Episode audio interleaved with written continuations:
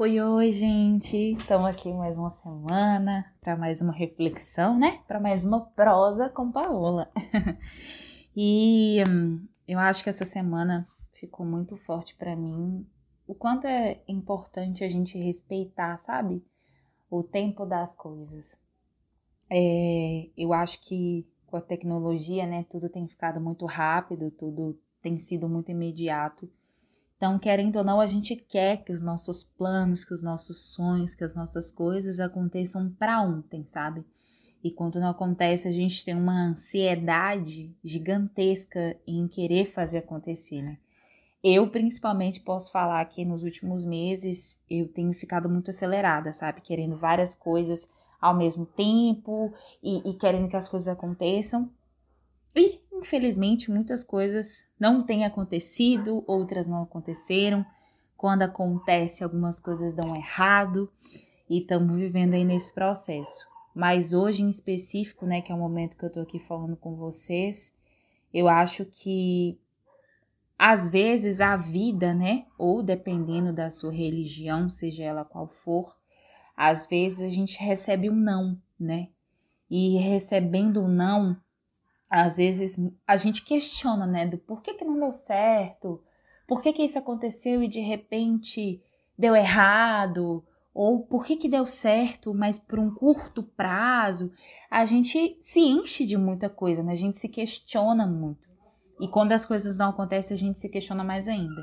Mas hoje em específico, eu passei por uma situação assim que foi meio que uma resposta da vida, né? E, e eu acredito em Deus, é uma resposta que Deus me deu é, aconteceu uma situação passada em que eu tinha recebido uma proposta de trabalho, vivi esse trabalho durante um tempo, né? Foi, foi um emprego que veio de surpresa, consegui a vaga, vivi essa vaga, né? Fiquei um tempo nessa empresa e de repente perdi esse emprego, sabe? E na época em que eu perdi essa vaga de emprego, eu fiquei muito triste, né? E questionando, tipo, nossa, o emprego veio na hora que eu menos esperava, do mesmo jeito que veio, foi embora. Por que que foi embora?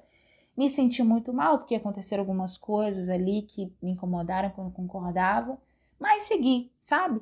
E tem uns meses aí para trás que eu voltei para esse lugar que eu trabalhava, né, como cliente, e aí fiquei me questionando realmente, tipo assim, nossa, por que que deu errado, né? E hoje, especificamente, meio que a vida me deu uma resposta do porquê que eu saí daquele ambiente, porquê que eu saí daquele lugar, e meio que me mostrou, sabe, que eu mereço coisas melhores. Então, assim, o que eu quero dizer é que tudo nessa vida tem um porquê. Nada nessa vida é por acaso até os nãos que a gente recebe tem algum motivo que muitas vezes a gente não vai entender no momento em que acontece. Mas ao longo do tempo, a vida vai mostrando pra gente por que, que deu errado, por que, que não era para ser nosso, sabe?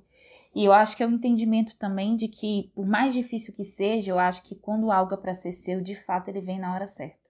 Eu acho que ele vem no momento em que você está mais preparado, em que você está mais maduro, porque existe um processo, né, para a gente viver certas coisas, para quando aquilo que a gente tanto quer chegar, a gente saber dar valor, sabe? Saber aproveitar de forma sábia e talvez de forma até mais leve, sabe?